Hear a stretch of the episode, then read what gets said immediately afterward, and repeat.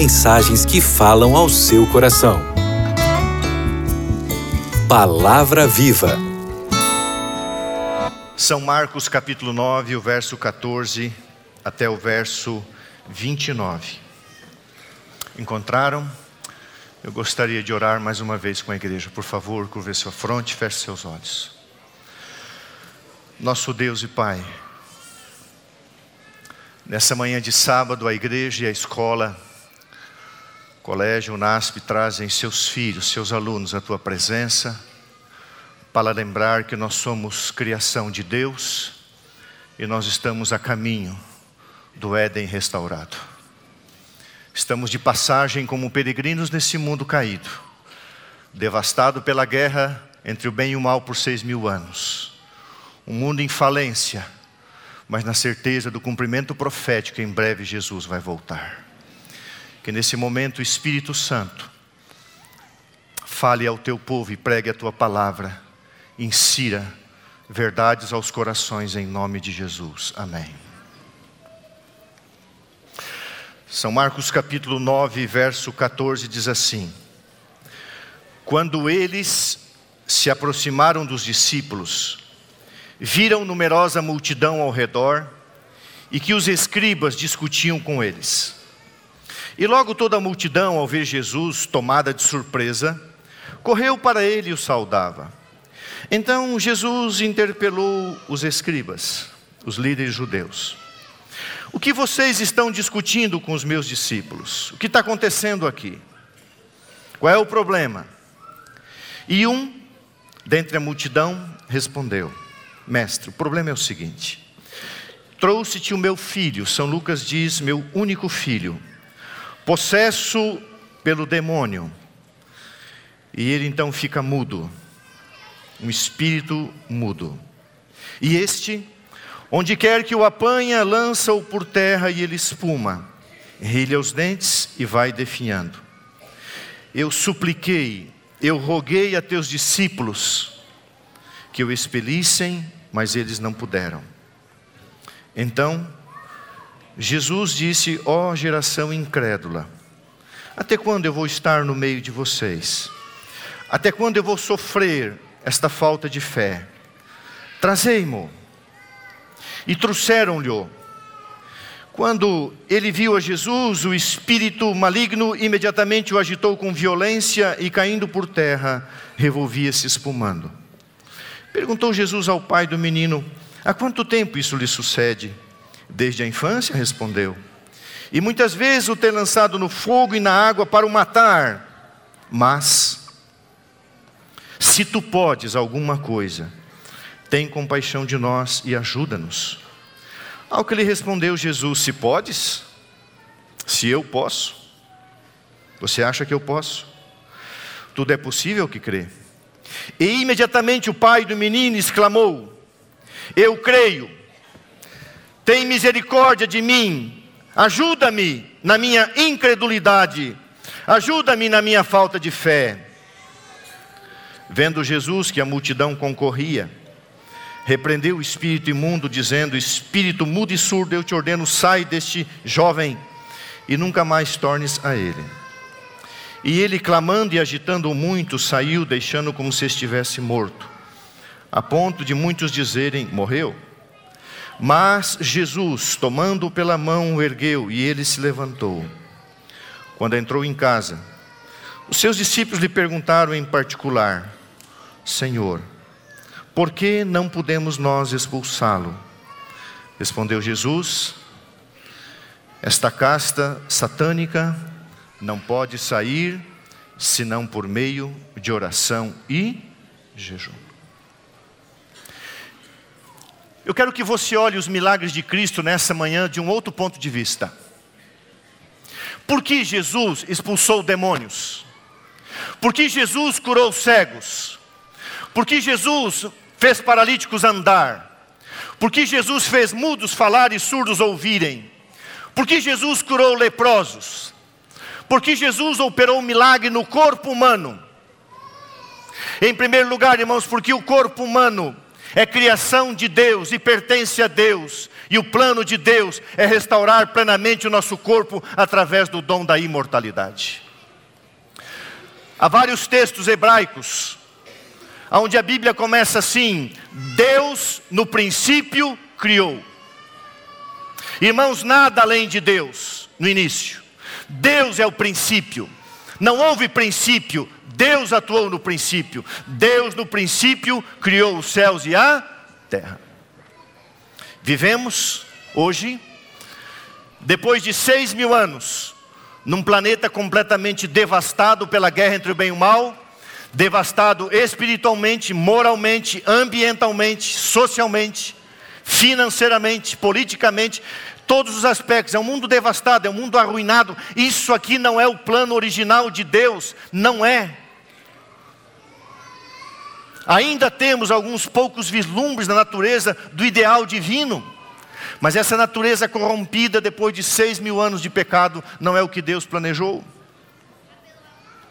Nas últimas semanas, eu vou citar apenas aqui quatro ou cinco fontes, várias das mídias e vários dos importantes jornais, considerados jornais sérios deste planeta, soltaram várias manchetes é, sobre o meio ambiente Interessante, irmãos, uma pergunta que foi feita aí: podemos ainda salvar o planeta?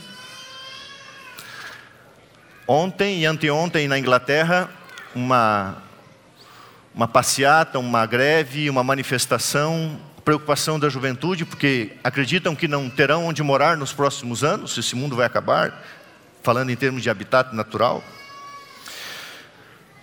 O, existe um site chamado Observatório do Clima, que diz assim: cientistas falando, viu? Isso aqui são fontes científicas humanas.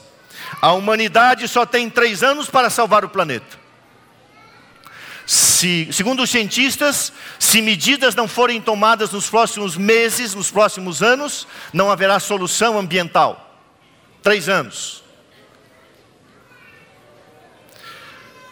Aí você encontra assim: quatro atitudes, sete atitudes, dez atitudes, vinte atitudes que podem salvar o planeta. O portal G1 do Globo diz assim: por que os cientistas dizem que os próximos 18 meses serão cruciais para salvar o planeta? Irmãos, podemos salvar o planeta? A ciência salvará o planeta? O homem restaurará essa terra? O homem vai prolongar a existência humana através de uma degradação é, é, corrosiva. Tem o homem essa capacidade? Podemos? 18 meses, 3 anos, 20 atitudes, 10 atitudes, é, pactos ambientais, sínodos. É isso que vai salvar o planeta? Eu quero que você guarde uma frase aí no seu coração. Guarde essa frase aí, ó. Deus criou o planeta Terra e fez dele morada para o homem.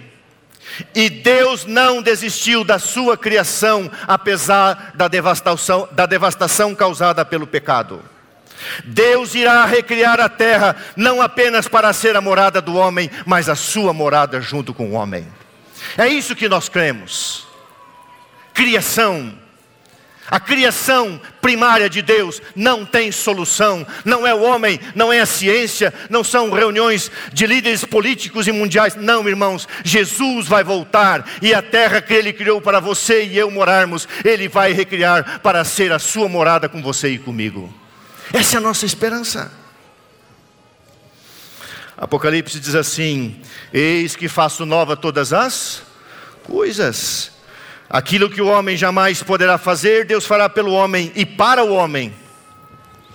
Nada do que ele fez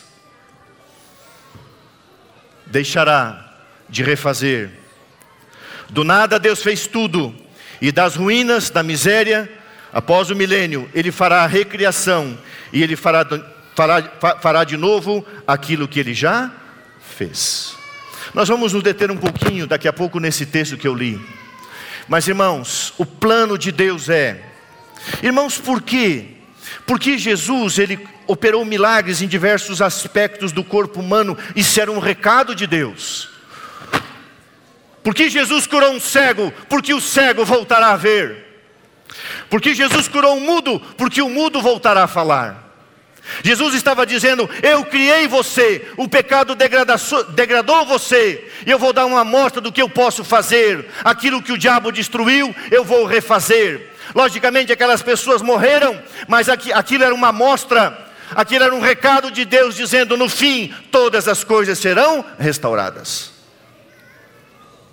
O surdo voltará a ouvir, o paraplégico, o tetraplégico, o paralítico voltará a andar as doenças incuráveis terão definitiva solução. Jesus cura uma mulher com fluxo ininterrupto sanguíneo, 12 anos. As doenças incuráveis terão solução. Os alijados da sociedade, como os leprosos figurados na Bíblia, voltarão à sociedade. Eu sei que muitos irmãos queridos estão doentes, alguns em hospitais, alguns idosos, não poderão vir à igreja, eu quero falar para você.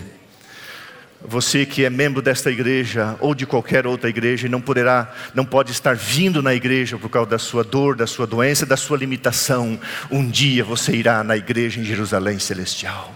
As tuas limitações terminarão, a tua velhice terminará, a tua doença Deus vai tirar. E eu quero usar como exemplo aqui Meu querido irmão e amigo Giacomo Molina que está assistindo, Giacomo, você não pode andar, seus pés estão inchados, você não pode vir à igreja, Giacomo. Mas um dia você vai correr pelo espaço que Jesus te dará no jardim do Éden, logo você estará na cidade celestial. Quantos irmãos com idade, com Alzheimer, com Parkinson, com câncer, com doenças várias, não podem vir à igreja, o pastor vai visitar. E com dor no coração eu ouço como o Giacomo Molina, que é uma pessoa que eu tenho me afeiçoado. Pastor, não posso ir à igreja, olha os meus pés. Não posso caminhar. Tem que me arrastar pelos cômodos da casa. Logo você vai caminhar, querido irmão, querida irmã. Jesus vai curar a sua doença, Ele vai recriar um novo céu e uma nova terra. As enfermidades mentais, irmãos. Por que Jesus curou pessoas que eram lunáticas, doentes mentais, para dizer que as doenças mentais terminarão e a raça humana voltará à plenitude da sua santidade? Quem não tem suas lutas, quem não tem suas dificuldades, e tristemente é você ir na casa de vários irmãos, com as suas lutas, suas dificuldades, suas doenças emocionais, não é pecado, não é errado, Alguns afetam o corpo, outros afetam a mente. Jesus vai curar todas as doenças mentais e emocionais. O recado quando curou o lunático, o lunático e outros foi esse: as dores terminarão. A Bíblia diz: a dor não vai existir. Eu acho que eu já mencionei aqui. No passado havia um hospital aí. E na ala da ortopedia, no início, na, na, entrada da ala da ortopedia, tinha uma placa que dizia assim: aqui termina a dor. Quando Jesus voltar em glória e majestade, o recado de Deus será: aqui termina a dor. Aqui termina a doença. Então, irmãos, quando Jesus ele trabalha com o corpo humano, quando ele cura várias partes do corpo humano, ele está dando um recado: aquilo que eu criei, eu não desisti daquilo que eu criei e eu vou recriar. E o plano de Deus, irmãos, e se você carrega essa alegria, essa esperança, é que você e eu seremos imortais em Cristo Jesus.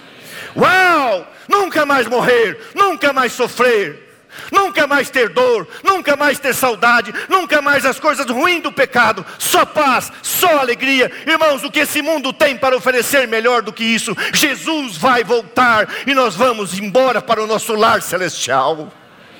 Deus criou o homem, Deus não desistiu do homem, e Jesus está preparando uma cidade e uma casa eterna, uma morada eterna para você e para mim. E esse mundo que Ele criou, Ele recriará, não para ser a tua morada, mas a morada dele. Sabe qual é o recado de Deus? Nunca mais a maldição pisará aqui, porque a maldição não permanece aonde Deus está. O demônio incorpora nesse garoto. Jesus tinha passado a noite no monte, numa montanha anônima. Pedro, Tiago e João. Jesus tinha dito o seguinte: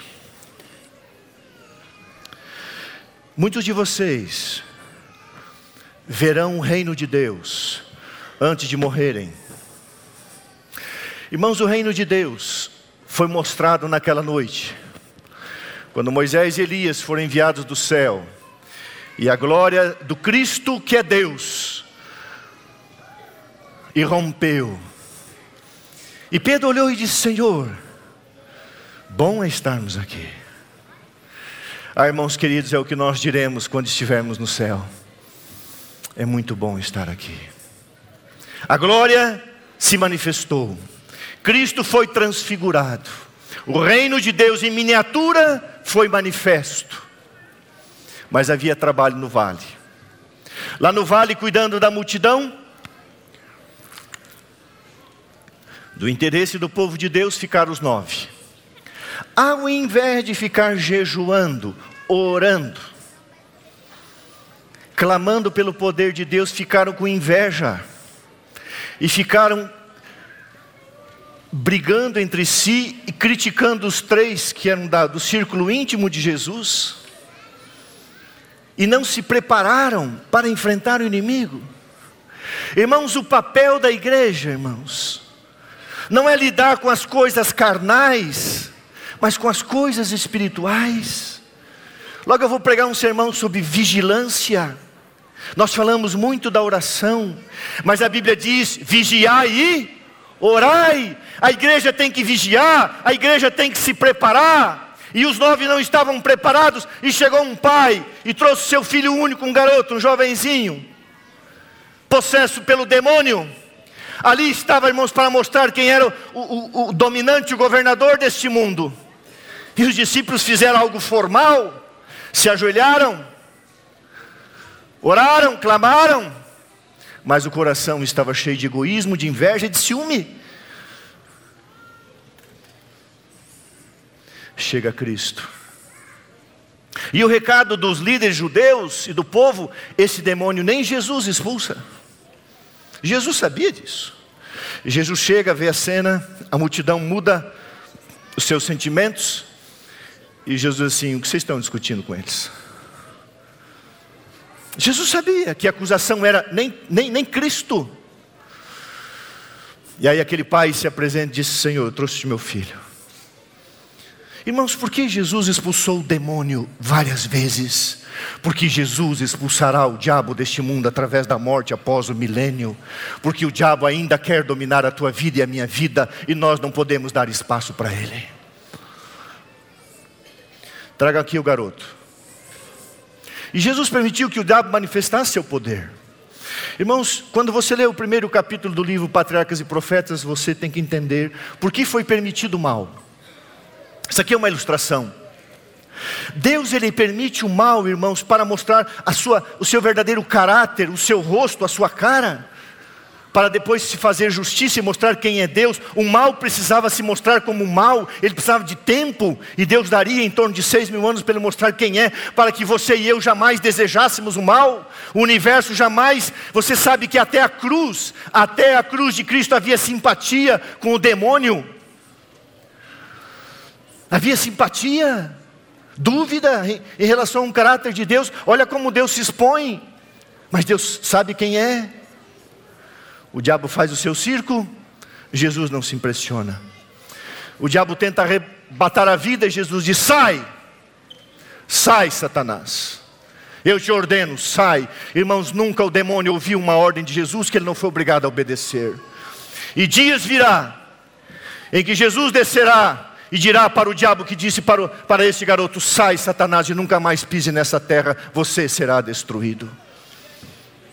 Isso é o recado de Deus. Deus não desistiu da sua criação. E então, esse garoto, ele é tomado pelo Espírito Santo, cai como se tivesse morto. Olha o que Jesus faz com a sua criação. Isso aqui é uma ilustração, irmãos, além de ser verdade. Jesus pega a sua criação arruinada, como se tivesse morto. Esse mundo é como se tivesse morto e Jesus devolve plenamente restaurado ao seu Pai. É isso que Jesus fará com este mundo. Irmãos queridos, duas aplicações. na luta contra a carne, as tentações de dentro, a luta contra o mundo, as tentações de fora e o diabo, você e eu só temos uma solução. A nossa única solução é Jesus. O homem não pode salvar o planeta. O homem não curará doenças incuráveis, irmãos. A ciência não vai tornar o homem mais imortal. Só Jesus, a única solução para você e para eu e para este mundo arruinado é Cristo. Agora,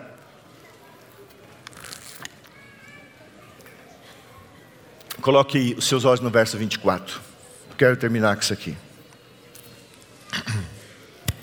Diz assim, verso 23 e 24. 22. Muitas vezes o ter lançado no fogo e na água para o matar.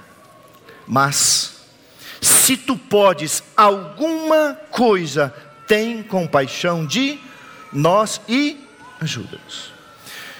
Jesus respondeu: Se podes, tudo é possível que crê. E imediatamente o pai do menino exclamou com lágrimas: Senhor, eu creio, mas ajuda-me na minha falta de fé. Irmãos, a Bíblia diz assim: sem fé é impossível agradar a Deus. Todavia, tem uma coisa na Bíblia, irmãos.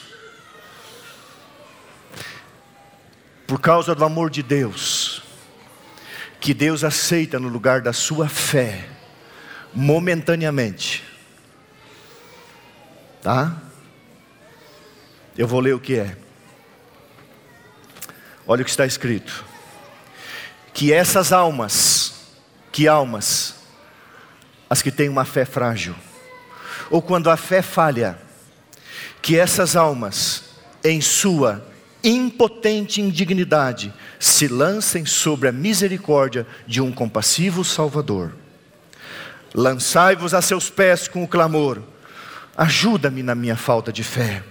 Não podeis perecer nunca, nunca, enquanto assim fizerdes. Senhor, tu podes. Jesus disse: Eu posso se você tiver, tiver fé. Ele disse: Senhor, tem compaixão de mim. Eu não tenho fé. Ajuda-me na minha falta de fé. Ele clamou pela misericórdia de Deus e a misericórdia de Deus o atendeu apesar da sua frágil fé.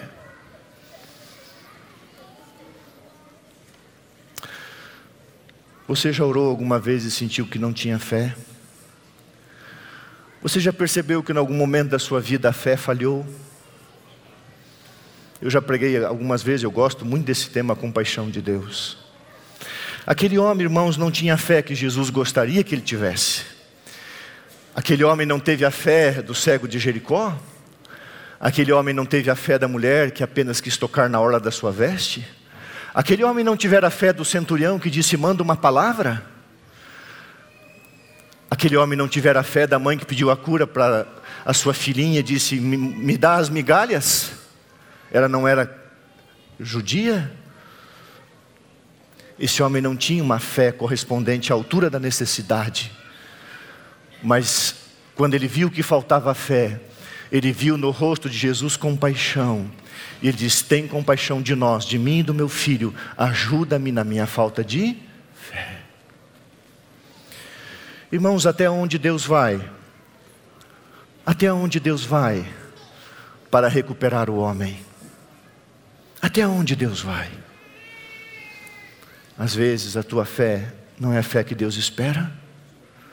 Se você for sincero, se lançar diante da compaixão de Deus, Deus vai fortalecer a sua fé e Deus vai ouvir a sua oração, porque Deus, além da sua fé, Ele olha a sua necessidade e o seu coração. Quando a fé faltar, clame pela compaixão de Deus.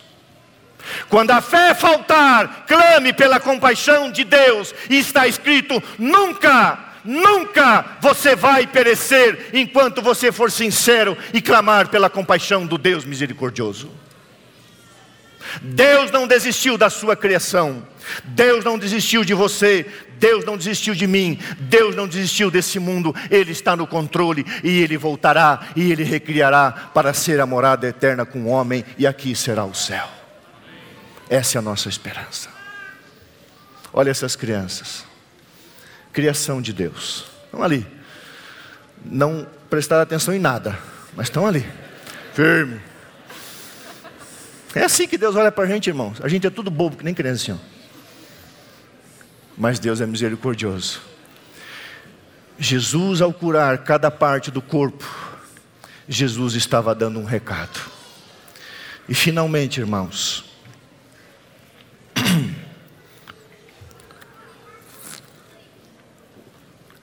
Jesus culmina os seus atos poderosos através do milagre, os seus atos milagrosos, ao fazer aquilo que é o seu maior sonho fazer, meu ponto de vista. O maior sonho de Deus, além de encontrar uma igreja pronta para subir para o céu, o maior sonho de Deus é ressuscitar os seus filhos a partir de Adão. E assim como ele ressuscitou Lázaro, assim como ele ressuscitou o filho da viúva de Naim, assim como ele ressuscitou a filha de Jairo, Jesus voltará e os mortos voltarão à vida, porque ele tem o poder da ressurreição. Ele expulsou o diabo para dizer: o diabo será expulso, eu não tenho nada com ele. A morte será vencida, a morte será destruída, a morte será matada. Jesus tem poder sobre a morte, Jesus tem controle sobre a natureza. Jesus tem controle sobre as doenças, Jesus tem controle sobre tudo e sobre todos. Ele não desistiu da sua criação, a sua criação está ainda nas suas mãos e ele recriará. E nós acreditamos no novo céu e numa nova terra. O que é a vida aqui, irmãos? A vida aqui é uma passagem para o portão do céu ou para o portão da morte eterna. Qual portão você quer entrar? Ontem, conversando com a minha filha menor, fazíamos o pôr do sol, ela vai chegar daqui a pouco. Ela estuda fora, ali em Engenheiro Coelho. Na hora do pôr do sol, eu virei para ela assim: Filha, tem 22 anos, como está a sua vida com Deus? Ela olhou bem nos meus olhos e falou assim: Cristo é vida, Pai. E eu escolhi a vida, o Senhor sabe. Irmãos, como eu tive um sábado de paz. Cristo é vida, Pai. E o Senhor sabe que eu escolhi a vida.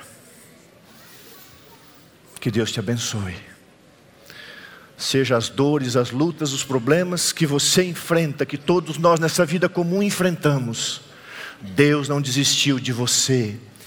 E Ele vai cuidar de você, porque Ele deu o recado e se a morte vier, não importa, nós iremos dormir em Cristo Jesus e com Ele seremos levantados. Nada, nada, nada, Paulo diz: nada, nada, nada, nem o demônio, nem a morte, nada nos separará do amor de Deus que está em Cristo. Se a fé faltar, clame pela. Fala para mim, igreja: se a fé faltar, clame. Tem misericórdia de mim, ajuda-me na minha falta de fé. Não desista, irmãos. Não desista, porque Deus não desistiu de você. Que Deus te abençoe. Amém.